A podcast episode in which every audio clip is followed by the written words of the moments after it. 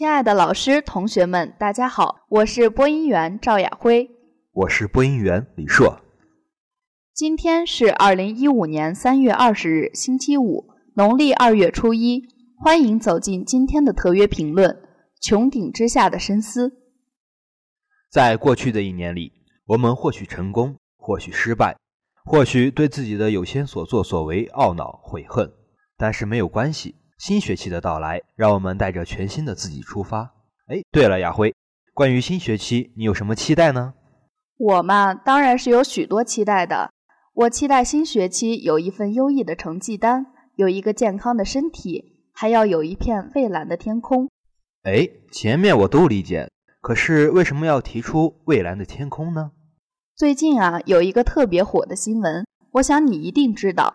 就是关于柴静拍摄的《穹顶之下》的视频，这下让雾霾及环保问题再次成为舆论的焦点。柴静，他是著名传媒人、前央视主持人、记者。一条柴静自费百万元拍摄的雾霾纪录片《穹顶之下》在各大社交媒体上传播。淡出公众视野一年后，柴静带着这部纪录片归来。他以调查记者的身份，更以一个母亲的身份。在多个污染现场寻找雾霾根源，多国实地拍摄治污经验，向公众展示其对雾霾这一关乎生命健康、涉及公共治理议题的思考和行动。可以这么说，他拍这个视频的初衷完全是为了出于对自己孩子的保护。他没出世的女儿患有肿瘤，他毅然辞职回家照顾孩子。一出生就接受手术的孩子痊愈了。但是，生活在一年有一百七十五天污染的北京，害怕女儿有一天会问：“什么是蓝天？为什么把我关在家里？”出于母性，同时也出于一个传媒人的职业素养，柴静开始了调查。在过去的一年，他携带仪器做雾霾健康测试，作为志愿者参与人体实验，分析呼吸成分，拍摄肺部深处碳素沉淀的后果。拜访国内外研究大气污染的学术机构，去污染严重的现场调研，调查背后的执法困境，接触了国务院发展研究中心、发改委能源所、工信部门产业、环保部等职能机构，也去了伦敦、洛杉矶这些曾经污染严重的城市，想找到一些空气污染治理的教训与经验。他想弄明白三个问题：雾霾是什么？它从哪儿来？我们该怎么办？他实地勘察，在燃烧消耗和钢材生产大省河北，经历了无人机因雾霾过重而无法记录污染情况的尴尬；在燃煤污染致死数千人的伦敦雾霾事件过后六十二年，他前往因雾霾丧生者的墓地凭吊，也去到仍烧壁炉的人家拜访。当年伦敦禁排黑烟，限烟区只能烧无烟煤。财政补贴壁炉改造的大部分费用等规定的条文，具体化为男主人手中清洁的煤块。他深入英国南威尔士一座关闭的矿井，在已成文物的最后挖出的一车矿石旁，向网友介绍了解到的英国以油气代替煤炭的能源战略。为考察同样恶名昭著但污染源主要是汽车尾气的洛杉矶光化学污染现象。他在直升机上俯瞰这座车轮上的城市摊大饼式的道路模式和对汽车的高度依赖，在公路边直击加州空气资源管理委员会的官员，向没给重型柴油车加装空气颗粒物过滤器的司机开出罚单。查阅文献，对于先人所称的伦敦雾霾治理四五十年方见成效的说法。他发现，开始治理的头十年就降低了百分之八十的大气污染物。他还把官员和业界已知的秘密推送到公众视野之中：一艘海轮排放的 PM 二点五几乎等于五十万辆货车，而轮船和飞机的燃油还没有得到像汽车那样，哪怕不算严格的监管。他质问中国石化集团的前总工程师、国家石油标准委员会主任曹湘红。为什么是石化行业而不是环保部门主导油品标准制定？为什么不公开油品标准升级的成本？有没有可能开放油品市场？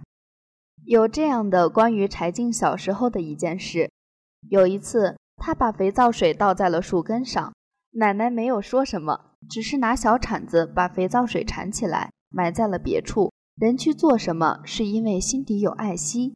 对于环保，柴静有自己的方式，比如尽量不开车，比如参与公众立法研讨会，与杨晨的工地交涉，打环保举报电话幺二三六九，要求餐馆安装法律要求安装的设备，要求加油站维修油气回收装置。但他并不去鼓动、号召他人必须做什么，应该做什么。他说：“那有一种强迫性，而别人心底有自己的爱惜，有适合自己的实践。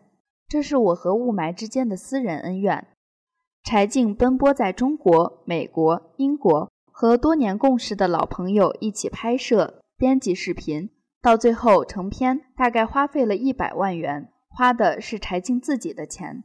他说：“这是我和雾霾之间的私人恩怨。”柴静婉拒了表示愿意资助的基金会，用看见的稿费负担了全部的费用。公众是空气污染治理的核心力量之一，没有人比普通人更清楚自己身边的污染源，也没有人比我们更爱护自己的家园。他以个人、市民而不是机构雇员的身份，了解大气污染的危害及污染治理的立法、战略规划和能源政策的制定与实施。可以从信息公开和民主决策的视角考察其间的师德，权衡国外同类决策的可否借鉴。网民不必拘于渠道信任，而是出于对传播者个人魅力的赞赏和对自身利益的关切、对社会议题的重视而上网观看《穹顶之下》。就是因为花自己的钱，他超脱于企业、行业和公益组织、科研机构、政府部门之外，独立观察他们的利益关系、立场、观念。行为及后果更容易赢得包括网民在内的各方面的信任。柴静说：“以前做报道，问号打开，节目播出就是结束。但在穹顶之下，柴静的关爱不仅仅给予自己的女儿，她的行动也不只是给所爱的人戴上口罩。作为一个已非记者的调查者，他的雾霾三问本身就是一种示范：人大应该做什么，政府该做什么。”我们能做什么？他用具体而微的行动传递攻略，除了抱怨、消费视而不见，我们还可以减少自己对煤和油的消耗，可以督促行政部门坚决执法，可以在法律修改的时候提出建议。他与自然之友合作，提出了减少污染与排放的具体建议。他曾经看到家门口有一片工地裸露，他试着与施工者交涉，结果扬尘的土堆得到覆盖。楼下的餐馆没有加装油烟处理设置，他打了举报电话幺二三六九，餐馆老板果然装上了法规要求安装的设备。加油站的加油枪汽油发挥严重，他又向环保部门举报。他的体会是，如果不打幺二三六九，就只是一个数字。他建议网友表达你们的不满，维护你们的权益。我们要向他致敬。最动人的一点是他告诉我们：身体力行，从自身做起。自己少开车，多举报他人。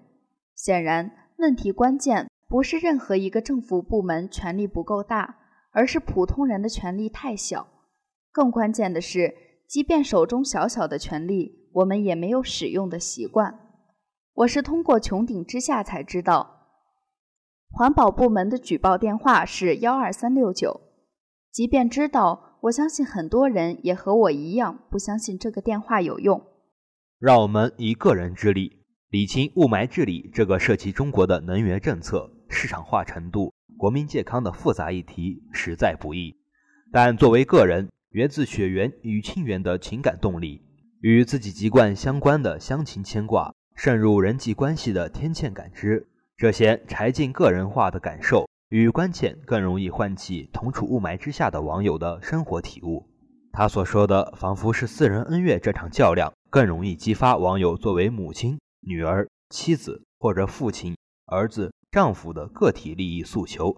总之，我们处于什么样的环境之中，我们自己也是有责任的。短时间看，我们难以改变自己，政府难以改变政府，国家难以改变国家，但改变总是在进行的。若干年后回头看，很有可能你又会怀念这个年代的某些方面。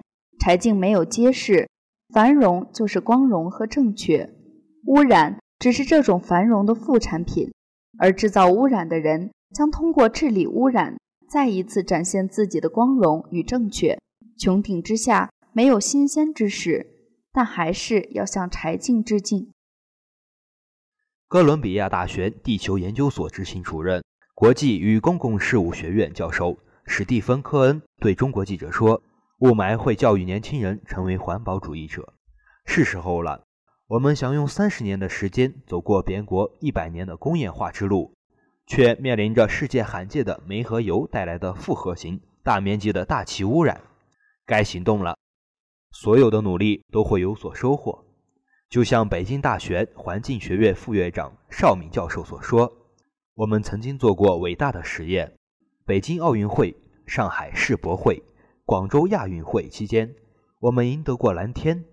雾霾在天。”穹顶之下，我们只能自救。关于有效应对雾霾，有以下几种小方法：一、雾霾天气少开窗。雾霾天气不主张早晚开窗通风。王慧清表示，空气无孔不入，开一条缝也抵挡不住 PM 二点五。可以在自家阳台、露台、室内多种植吸附能力相对较强的绿植，还可以使用空气净化器。但要注意勤换过滤芯。二、家中打扫可去 PM 二点五，屋子要多擦拭，不要扫，因为打扫会产生扬尘。要保持一定的湿度，使用加湿器或在暖气上放湿毛巾，容易吸附细小灰尘。清扫被单要在刷子上包湿毛巾来回扫，这样就可以达到去除 PM 二点五的效果。三、外出与养生，如果外出可以戴上口罩，这样可以有效防止粉尘颗粒进入体内。口罩以棉质口罩最好，因为一些人对无纺布过敏，而棉质口罩一般人都不过敏，而且易清洗。外出归来应立即清洗面部及裸露的肌肤。只有心中有温暖，这世间才能阳光灿烂。只有内心洁净，才能渴望干净的天空、纯洁的空气。相信北京，既然我们已跨越了那么多困难，这点小麻烦，只要我们持之以恒、坚持不懈，就一定能战胜它。今天的特约评论就到此结束了。本期评论由周战一、张磊霞编辑，孟瑶策划。感谢大家的收听，我们下期见。再见。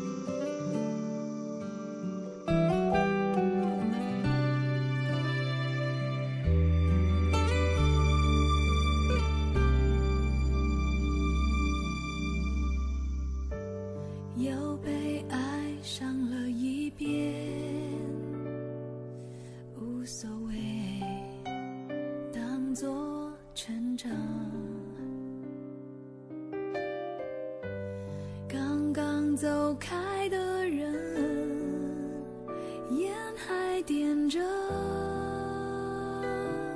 味道却淡了。我并不是天生爱寂寞，